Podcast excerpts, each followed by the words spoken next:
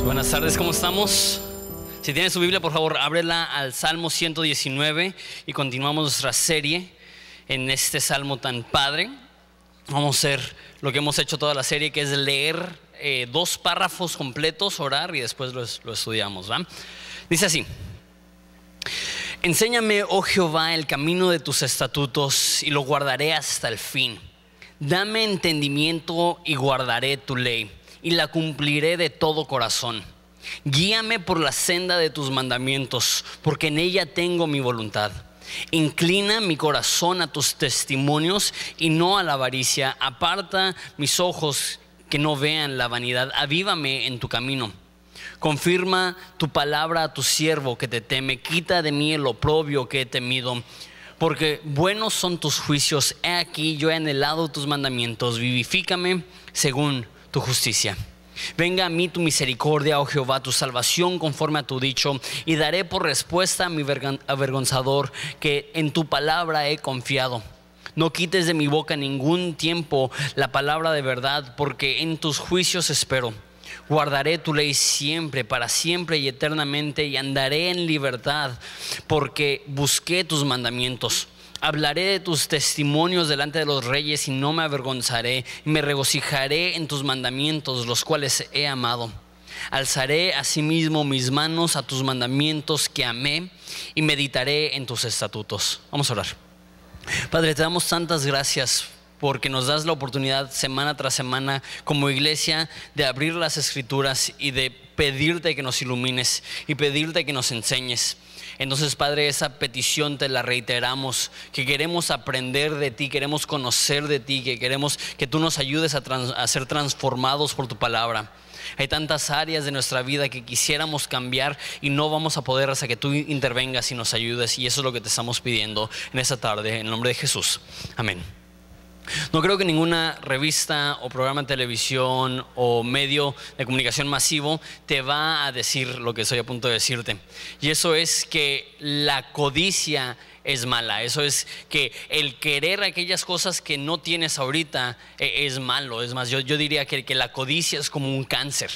Y por codicia no estoy hablando de, a lo mejor una ambición por esforzarte en tu trabajo y tener un buen desempeño para que puedas sobresalir y ser promovido y, proveer más adecuadamente para tu familia. Ni siquiera estoy hablando que es malo. Eh, trabajar duro para tener un buen trabajo. Eso no es lo que estoy diciendo.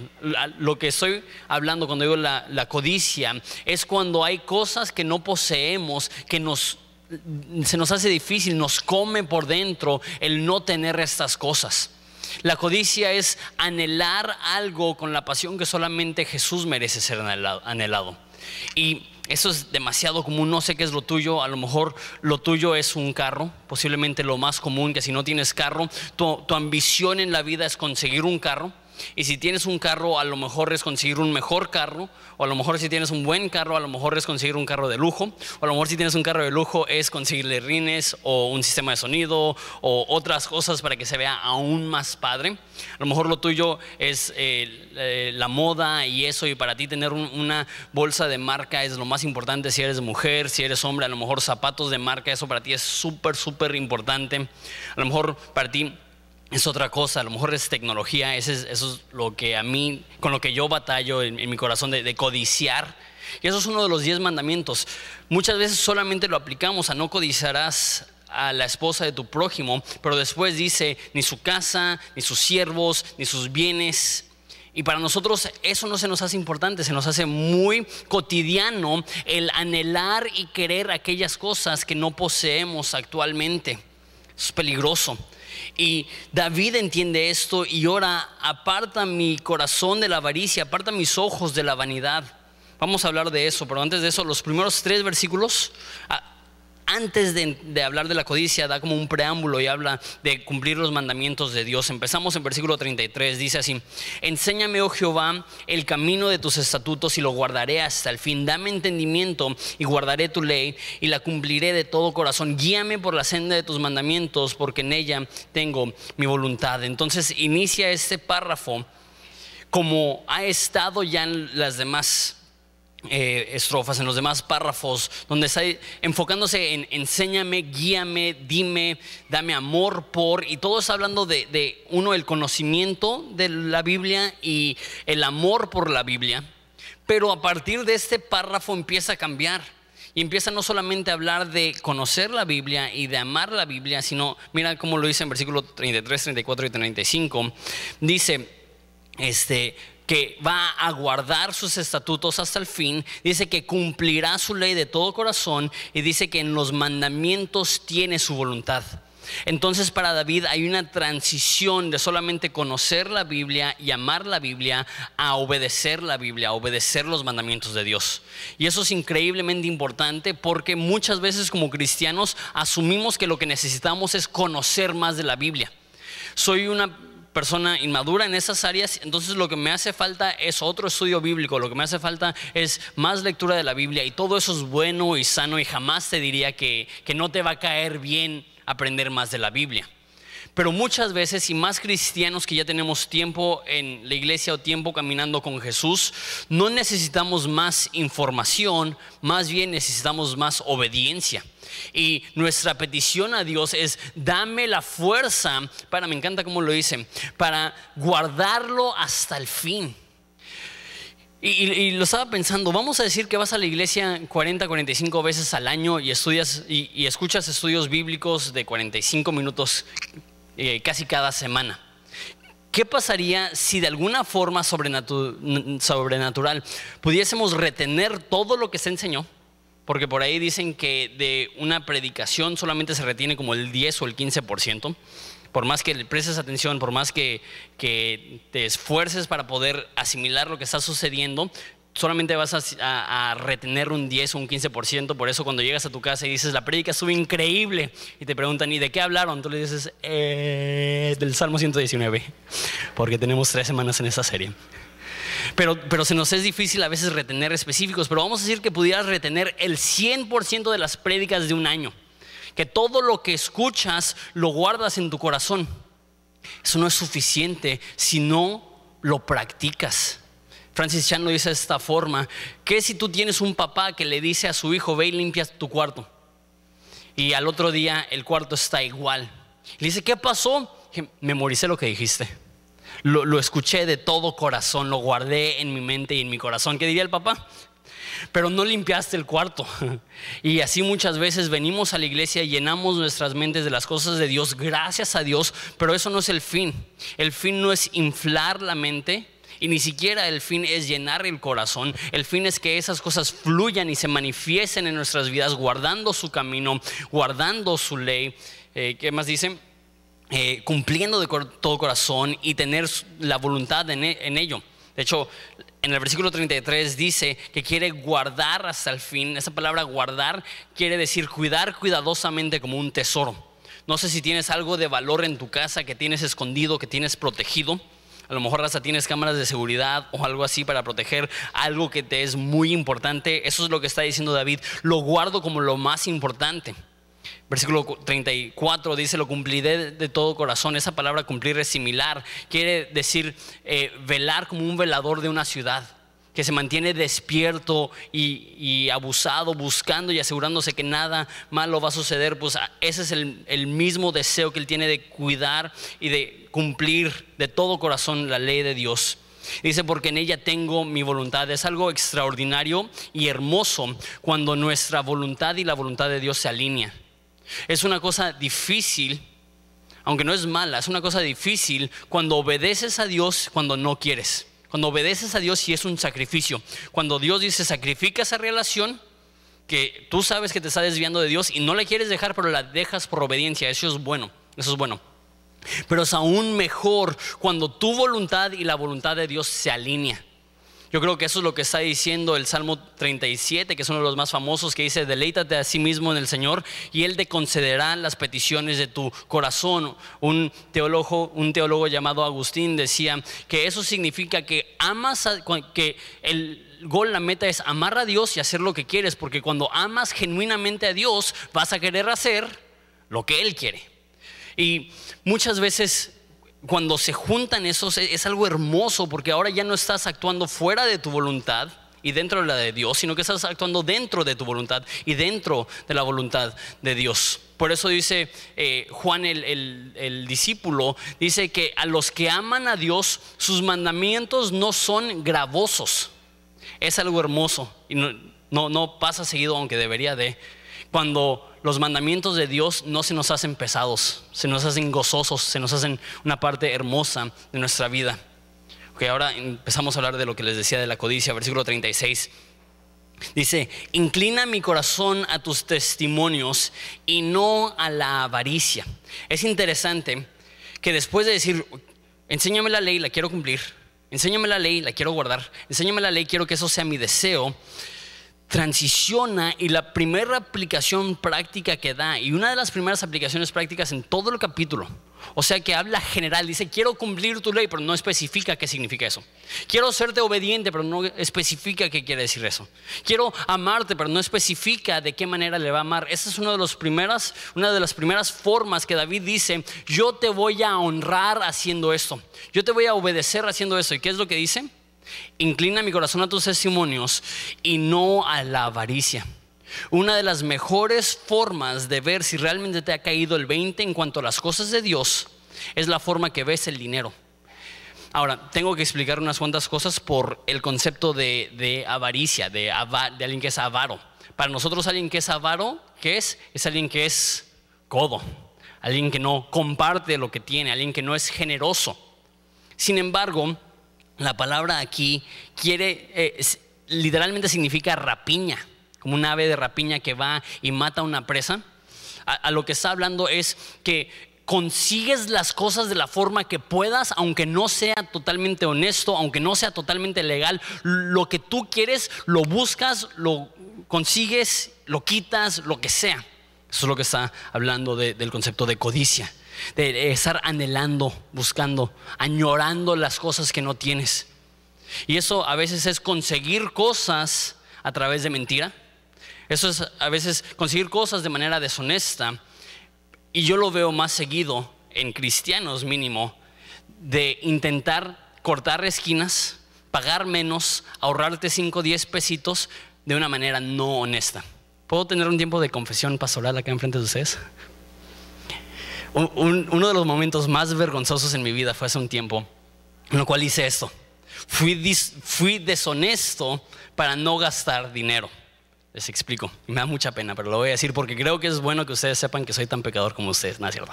Este, creo que es bueno que ustedes sepan que, por estar acá enfrente no significa que soy exento a la tentación y que no soy exento a caer ante la tentación. Eh, fui a, a una conferencia, solamente iba a estar fuera dos días, creo. Entonces dejé mi carro en el estacionamiento y volé y regresé al otro día. Y es caro el estacionamiento en el aeropuerto. Se me hace que cuesta como 280 pesos o algo así. Y de repente, eh, eh, como digo, fueron dos o tres días. Veo justo antes de pagar, porque pagas en la maquinita, que dice boleto extraviado 250 pesos.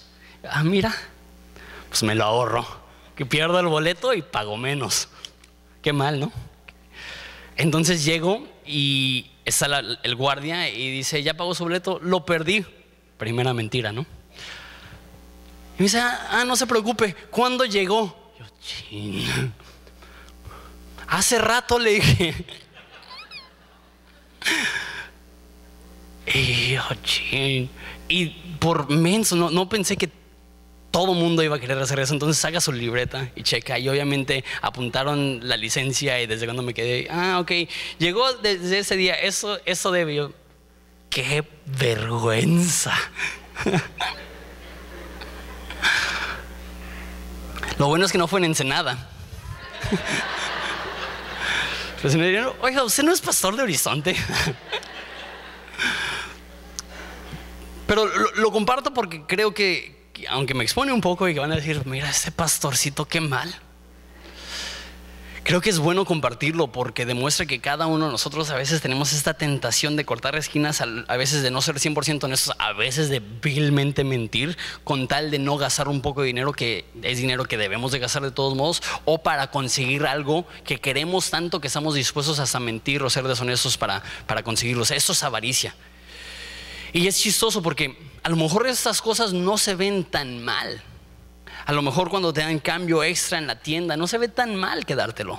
Pero ese, eso es una preocupación tan grande en el corazón de David que cuando él habla de aplicar la palabra de Dios a nuestras vidas, una de las primeras aplicaciones que él dice es, no dejes que sea avaro, no dejes que sea codicioso, no dejes que sea deshonesto, no dejes que las cosas materiales tengan tanto agarre y tanta prioridad en mi vida que esté dispuesto a hacer lo que sea para conseguirlo. Si eso nos dolió, la próxima frase nos va a doler un poco más, verso 37.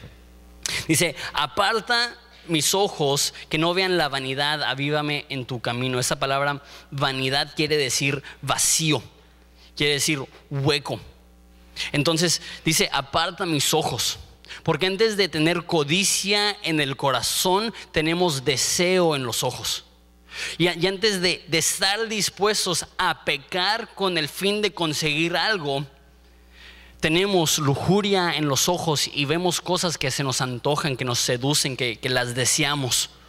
Una vez más, no sé qué es esa cosa para ti, pero necesitas identificarlo y saber y pedirle a Dios, Dios, no dejes que ni siquiera empiece en mis ojos. Una vez más, si lo tuyo son los carros y pasa un carro deportivo junto a ti, lo más normal es verlo y decir, wow, ya viste ese carro, ese carrazo y todos piensan que es 100% inofensivo. A fin de cuentas jamás tendré el dinero, ¿no? Y pues, ah, pues ¿qué tiene verlo, disfrutarlo? Pero ¿qué pasa después de un tiempo? Empieza a producir eso un un descontento en nuestro corazón, una falta de satisfacción en nuestro corazón y cada vez que vemos algo que queremos y no tenemos, nos empieza a molestar más y molestar más y molestar más hasta que estamos inconformes lo que con lo que tenemos por las cosas que estamos viendo. Y Carlos, a lo mejor eso aplica más a, a hombres, mujeres, a lo mejor tu vecina, tu amiga se compra una bolsa de marca. Tú dices, I need that, ¿no? Necesito eso. Y, de repente ves sus bolsas que están perfectamente bien en, tu, en tu closet, sin ningún defecto, sin ningún daño, pero dices, necesito otra bolsa porque dejé que mis ojos vieran lo que él llama vanidad, algo vacío, pero algo que nos intenta seducir. Una vez más, les confieso mis debilidades. Para mí es la tecnología.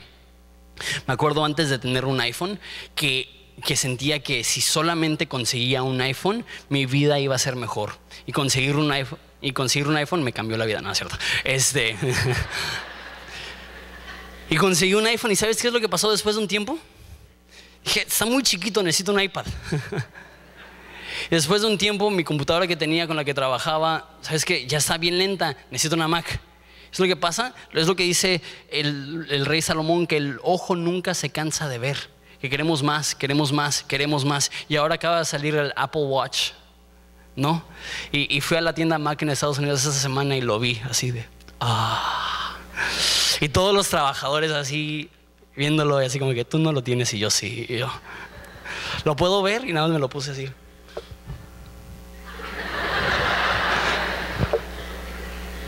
No me alcanzó, no lo compré.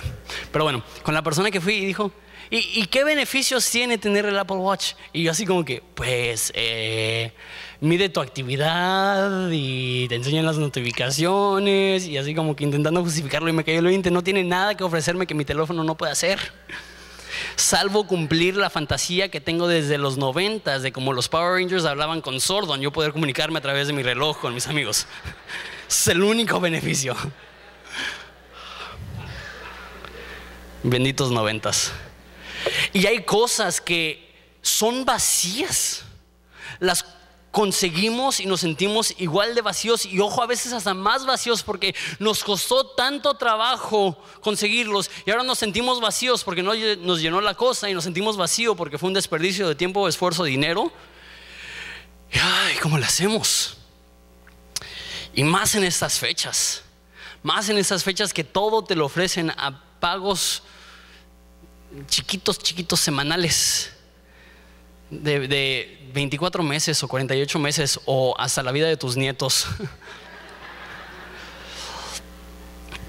Y la realidad es que si no aprendemos a decirle a Dios, Dios cierra mis ojos, no necesito esto, eso, eso, eso es avaricia, e, e, eso es vanidad, eso es hueco. Y como digo, ni siquiera lo identificamos como algo malo dentro de la iglesia cristiana, es algo, eh, lo que sea, Mínimo no estoy matando, mínimo no le estoy siendo infiel a mi esposa, me puedo dar el gusto. No es más, no estoy diciendo que es malo. Si, si tienes dinero, comprarte un iPhone o un carro o una casa, no es lo que estoy diciendo. Lo que estoy diciendo es, ¿dónde está tu corazón? Si al no tener estas cosas sientes un hueco en tu alma, es porque tienes codicia. Y la codicia es como un cáncer. La codicia te come de adentro hacia afuera. Aparta de mis ojos que no vean vanidad. Avívame, despiértame, dame vida en tu camino. Confirma, versículo 38, tu palabra a tu siervo que te teme. Aquí hay un contraste el siervo te teme, quita de mí el oprobio que he temido. Ok, él teme a Dios, pero también ha tenido temor de lo que él llama oprobio, porque buenos son tus juicios. Oprobio aquí significa desgracia, desdén o desprecio. Y al leer esto, no sé si exactamente es lo que estaba pensando David, pero creo que sí, me cayó el 20 de una de las razones por las cuales codiciamos. Obviamente, una de las razones por las cuales codiciamos cosas es porque creemos que las cosas van a aportar algo significativo a nuestras vidas. Si tengo esto, entonces voy a tener todos estos beneficios. Pero aquí dice, en el contexto de la avaricia y de la vanidad, dice, temía el oprobio, el desprecio, el desdén, el que me vean como inferior, el que me vean como menos. Y algo que me cayó el 20 es que muchas veces el afán que tenemos por conseguir más y mejores cosas no es por el beneficio personal, pero simplemente para apantallar a las personas que nos rodean.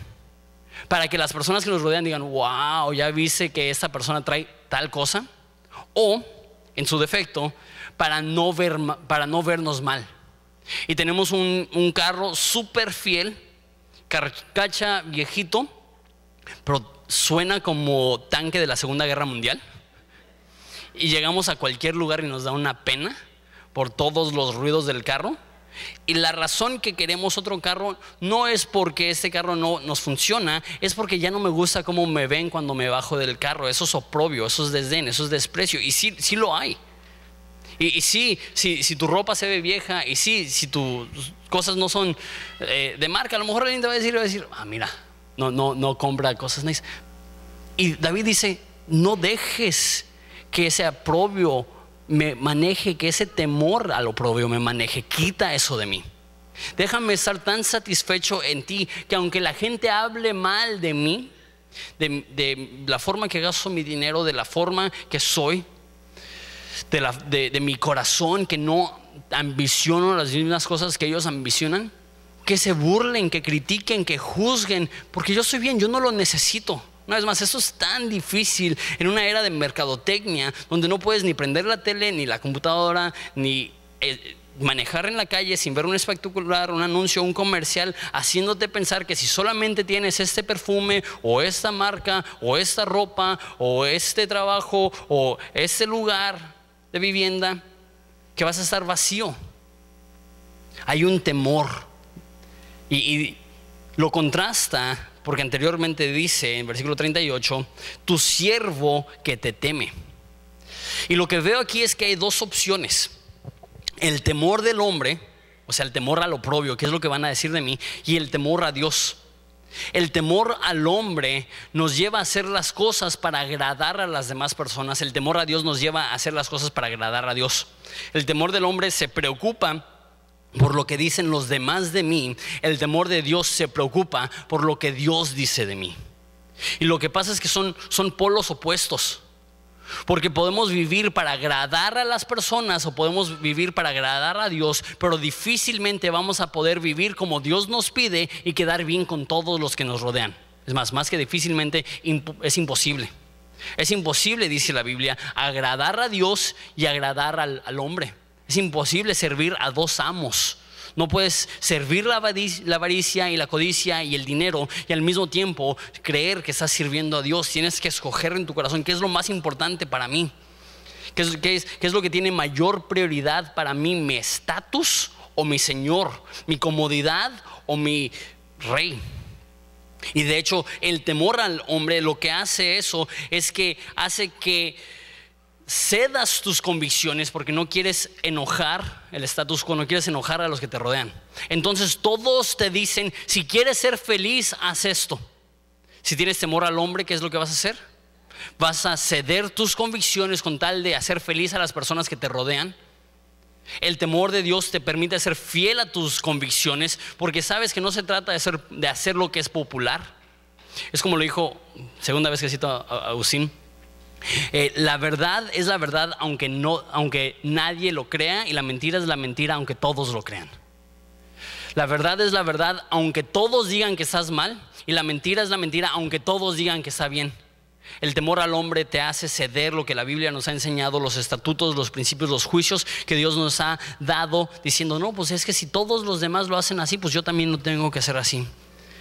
Hay que tener temor a Dios, sabiendo que que si vivimos para agradar a Dios, la única voz que, que cuenta y la única voz que importa es la de Él diciendo, ese es mi Hijo amado en el cual tengo complacencia. Ven, entra al gozo de tu Señor. Y cuando vivimos con ese filtro en mente y cuando vivimos con ese fin para nuestras vidas, podemos ser estar satisfechos y ser fieles aunque no tengamos las cosas que los demás desean a nuestro alrededor. Versículo 40. He aquí, yo he anhelado tus mandamientos, vivifícame según tu justicia.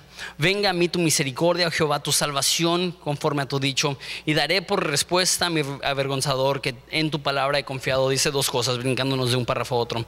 Dice, yo he anhelado tus mandamientos y venga a mí tu misericordia. Y teniendo estas dos cosas, teniendo la salvación de Dios y la misericordia de Dios, los mandamientos de Dios, podemos, versículo 42, y daré por respuesta a mi avergonzador que en tu palabra he confiado. Avergonzador, esa es la persona que te está criticando, esa es la persona que te está viendo mal, esa es la persona que, está poniendo en desdén o en desaprobación o en descrédito o se me olvidó la palabra, pero de todas esas palabras también quedan en desprecio, que te están despreciando, el avergonzador, la persona que te está viendo como si fueras inferior ¿Qué es lo que puedes hacer? Dice, eh, le puedo dar respuesta a mi, a mi avergüenzador porque tengo salvación y misericordia. Lo que está diciendo David es, cuando vengan y, me digan, ¿tú por qué no vives por esto? ¿Tú por qué no buscas esto?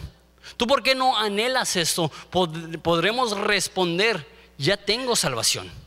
Ya tengo misericordia, ya tengo una relación con Dios, ya me siento aprobado, ya me siento amado, ya siento que no me falta nada, porque la persona que más importa ya me acepta tal cual, tal cual soy, la persona cuya palabra es la más importante ya me ha dicho que soy acepto en el amado y no necesito hacer estas diversas cosas para ganarme la aprobación de las demás, porque la aprobación divina ya la tengo y esa es mi respuesta. Y por eso no tengo que hacer todo lo que tú haces, por eso no me tengo que bajar a tu nivel, porque Dios ya me ha elevado al suyo para darme su amor y su cariño. Y eso puedo dar como respuesta. Verso 34, 43, perdón, dislexia, a todo lo que dan. 43, no le quites de mi boca en ningún tiempo la palabra de verdad, porque en tus juicios espero guardaré tu ley siempre, para siempre y eternamente. Dice dos cosas, que no quites de mi boca en ningún tiempo tu palabra.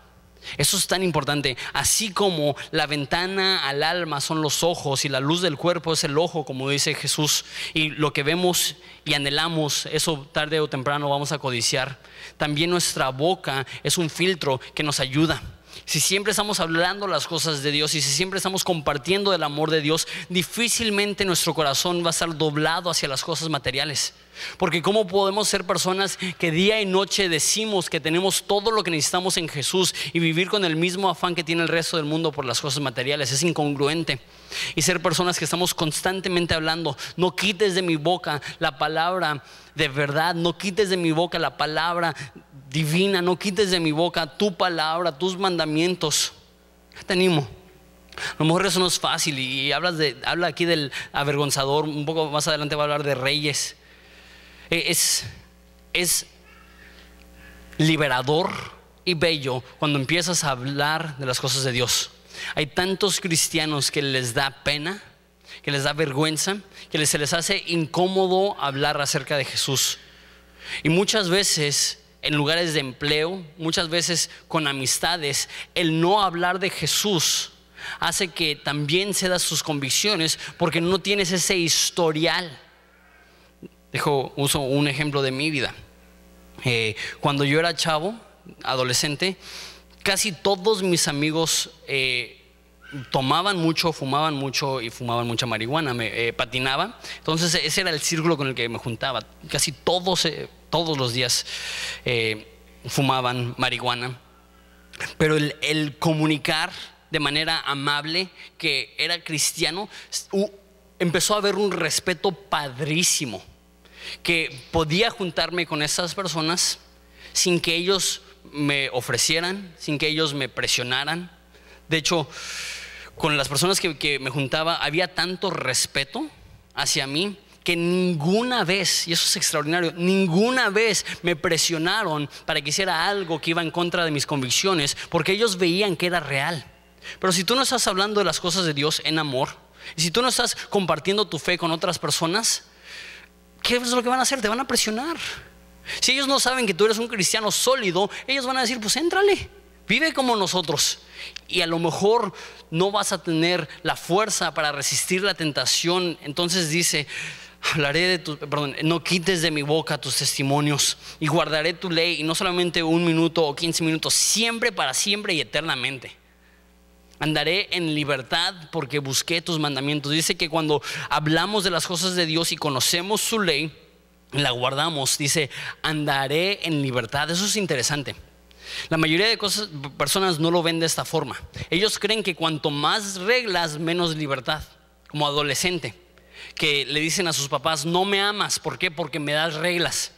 Y sentimos que las reglas nos atan. ¿Sabes qué? Las reglas de Dios no tienen ese fin.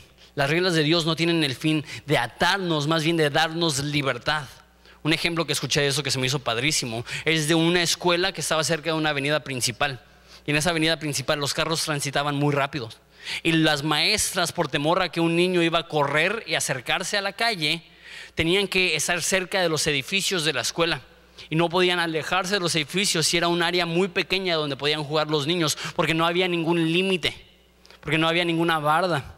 Entonces por fin construyeron una barda alrededor de la propiedad y ahora los niños podían jugar con confianza en toda la propiedad. ¿Por qué? Porque sabían dónde era el lugar seguro porque sabían hasta dónde eran los límites. De la misma forma, Dios nos da reglas no para lastimarnos, sino para mostrarnos todo esto. Es el lugar seguro. Todo esto es el lugar donde puedes estar a salvo. Todo esto es donde puedes trabajar y jugar y ser tú mismo y disfrutar sin lastimarte porque estás caminando en libertad, porque te has propuesto cumplir mi ley.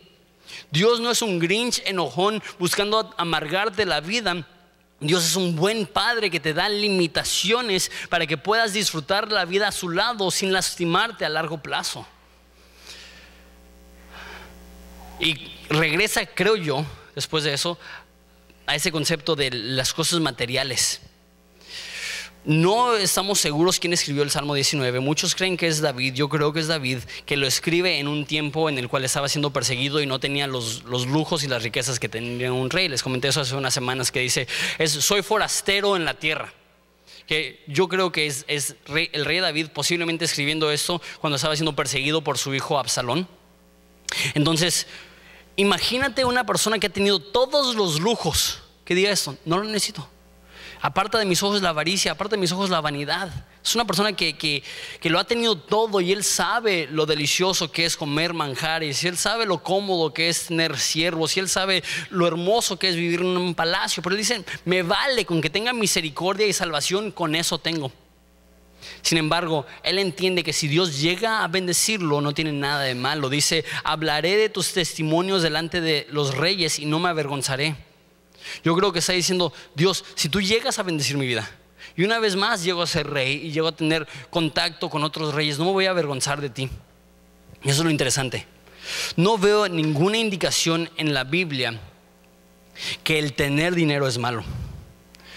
No veo ninguna indicación en la, en la, Biblia que el trabajar duro para obtener un buen ingreso es malo. Veo muy claramente en la Biblia que cuando tu corazón ama las cosas materiales, eso es el problema. El, problema no es cuánto dinero tienes en tu cartera, el problema es cuánto dinero tienes en tu corazón. la pregunta no es cuánto dinero tienes en tu cuenta, la pregunta es cuánto el dinero es el indicador para cada decisión que tomas, que el dinero se convierte en nuestro Dios. Y algo que he visto, y espero que eso no lo tomen a mal y que digan, ah, pues voy a hacer esto para conseguir eso. Pero algo que he visto es que dentro del cristianismo muchas veces las personas que Dios bendice más son las personas que ni siquiera están buscando dinero que su corazón ni siquiera está, anhelando eso. Porque lo veo de esa forma. Si el dinero es tu ídolo y el dinero te aleja de Dios, ¿por qué Dios se daría dinero? ¿No? Si, el dinero es lo que codicias y la seguridad es lo que codicias, ¿por qué Dios se daría eso? Es más, yo, yo diría, y eso es un poco fuerte, que si tu ídolo es el dinero y consigues dinero, es el enemigo dándotelo para que te distraigas de Dios y no Dios dándotelo como bendición. ¿Por qué? porque Dios no te va a dar algo que te va a apartar de Él. Pero si tu corazón no está lleno de avaricia y codicia, Dios dice, yo puedo confiar en esa persona recursos, yo puedo confiar en esa persona eh, bienes, porque sé que no va a desviar su corazón de mí y sé que lo va a poder recibir y usar eso, ojo, como una herramienta para hablar de Jesús con otras personas. Si llego a estar delante de reyes otra vez, y si llego a tener prosperidad otra vez, si llego a estar bien, no me avergonzaré, hablaré de tus testimonios. Ese es el corazón correcto. Tenga mucho, tenga poco, sea rico, sea pobre, sea rey, sea eh, mendigo, cualquier cosa que sea mi situación, no me voy a avergonzar y voy a hablar de tus testimonios. Verso 47. Eh, y me regocijaré en tus mandamientos, los cuales he amado. Con eso terminamos. Alzaré a sí mismo mis manos a tu, a tus mandamientos que amé y meditaré en tus estatutos. Dice dos veces, tus mandamientos los cuales he amado, tus mandamientos que amé. Eso ya lo hemos visto, pero se va a repetir toda la serie. David ama lo que Dios dice. David no solamente dice, ah, pues qué bonito, qué padre. Va a decir más adelante, es mi delicia. Ya ha dicho varias veces, es mi deleite. Que la palabra de Dios y los mandamientos, no solamente leer la Biblia, cumplir con lo que Dios dice.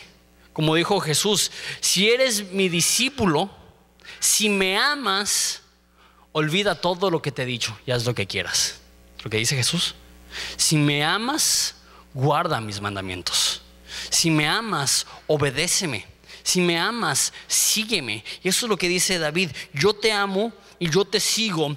Y termina ese párrafo de manera hermosa diciendo, alzaré asimismo mis manos a tus mandamientos.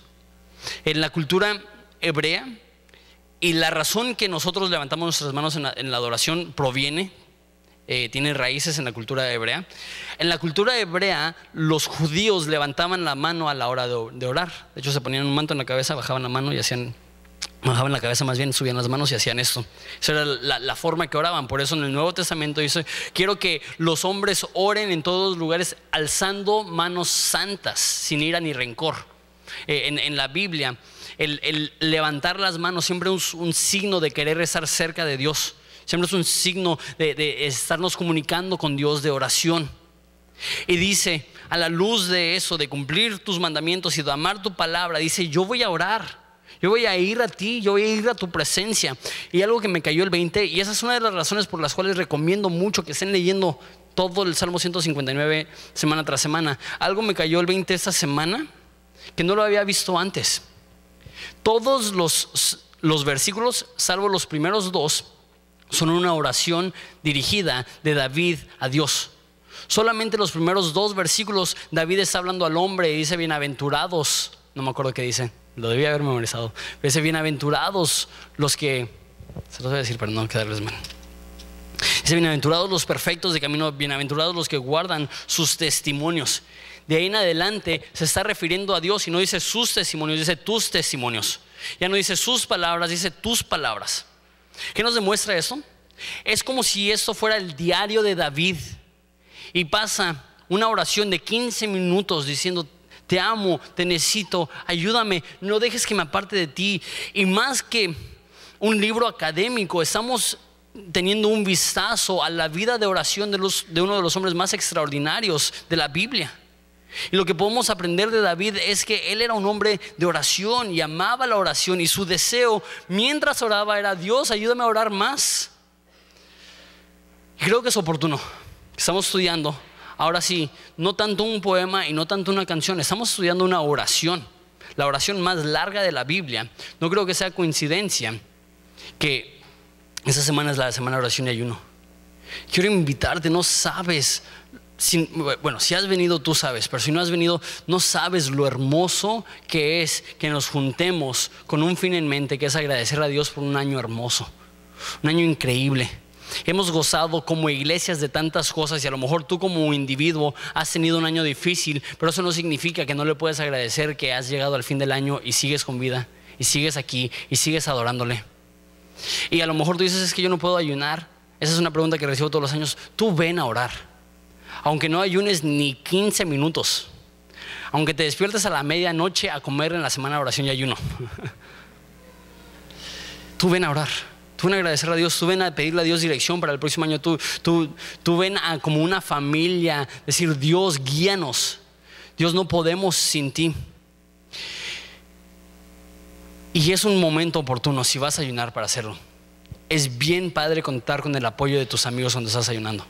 No sé cuántos de ustedes han ayunado, pero ayunar es hiper difícil. Y la Biblia dice que cuando ayunes no lo, no lo estés publicando a todos. No llegues y digas, yo soy un gran cristiano porque estoy ayunando. La Biblia dice que cuando haces eso pierdes la recompensa porque lo hiciste para ser visto por los hombres. Pero cuando ayunas colectivamente, la gente sabe que estás ayunando y puede haber una ayuda. Eh, puedes tener una ayuda moral porque tú ves a las personas y están igual de mal que tú. y el hacerlo en conjunto, y eso es lo que se hacía en la Biblia. Varias veces en el Antiguo Testamento se llama a todo el pueblo a ayunar. En el Nuevo Testamento, la operación de plantación de iglesias más grandes de la Biblia, cuando Pablo y Bernabé son mandados a plantar iglesias, surgió porque dice que estaban sirviendo a Dios, orando y ayunando te invito, a lo mejor no puedes venir todos los días, ven un día, ven el lunes, ven el martes, ven el miércoles, ven el jueves. Aquí vamos a estar a las 7. Eso es parte de quién somos. Queremos ser un pueblo que no solamente que no solamente celebra las cosas que hace, sino que con manos alzadas agradece. Y tomo un tiempo de, de este tiempo tan ajetreado. Sé que se acercan exámenes, sé que se acerca fin de año, sé que se acerca Navidad y sé que tienes mil cosas en tu agenda.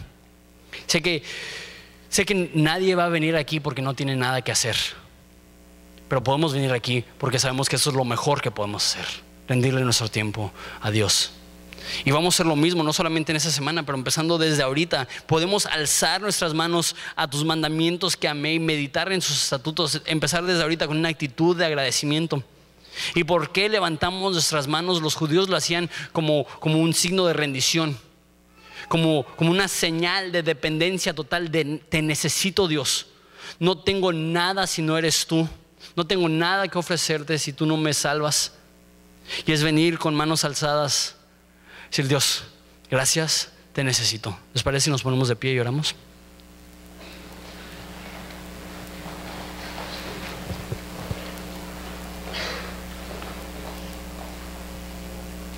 Padre, te doy tantas gracias. Te doy gracias que tenemos tu palabra y nos enseñas y nos hablas. Te doy gracias porque tú nos ayudas, tú no nos dejas solos en la vida. Tan difícil que es darle la espalda a lo que todos los demás dicen que necesitamos. Pero cuando reconocemos que tenemos libertad en tus mandamientos, cuando reconocemos que tú eres un buen padre que quieres lo mejor para nosotros, cuando vemos la esclavitud de miles de personas que por codicia se han endeudado y no, no disfrutan su vida ni sus bienes por miedo.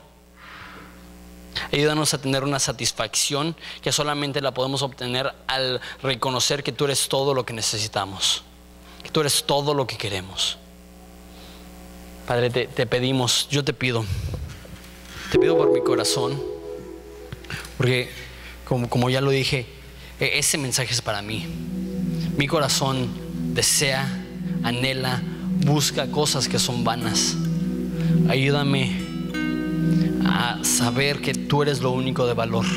Y ayuda a cada uno de los hermanos que están aquí presentes a saber eso. Que no sea cuál, que no, no sé cuál sea la cosa que les está seduciendo, pero que solamente en ti hay satisfacción y llenura y plenitud. Y como el salmista, con las manos vacías, podamos decir, en tu presencia hay plenitud de gozo y a tu diestra placeres para siempre. Que tú eres nuestra porción y nuestra herencia para siempre. Que no hay nada que deseamos si no eres tú. En la tierra no hay nada que buscamos. Y en el cielo lo único que queremos es estar contigo. Es una obra en nuestro corazón límpianos, purifícanos de toda avaricia y vanidad y codicia en nombre de Jesús. Amén. Hola, mi nombre es José Michel, soy uno de los pastores aquí en Horizonte Ensenada, encargado del Ministerio de Producción. Si este ministerio ha sido bendición para tu vida, nos gustaría que nos mandaras tu historia. Escríbenos a horizonteensenada.gmail.com También, si quieres bendecir económicamente nuestro ministerio, puedes ir a horizonteensenada.org diagonal dar Solo te pedimos que lo que des no interfiera con lo que hace tu iglesia. Gracias.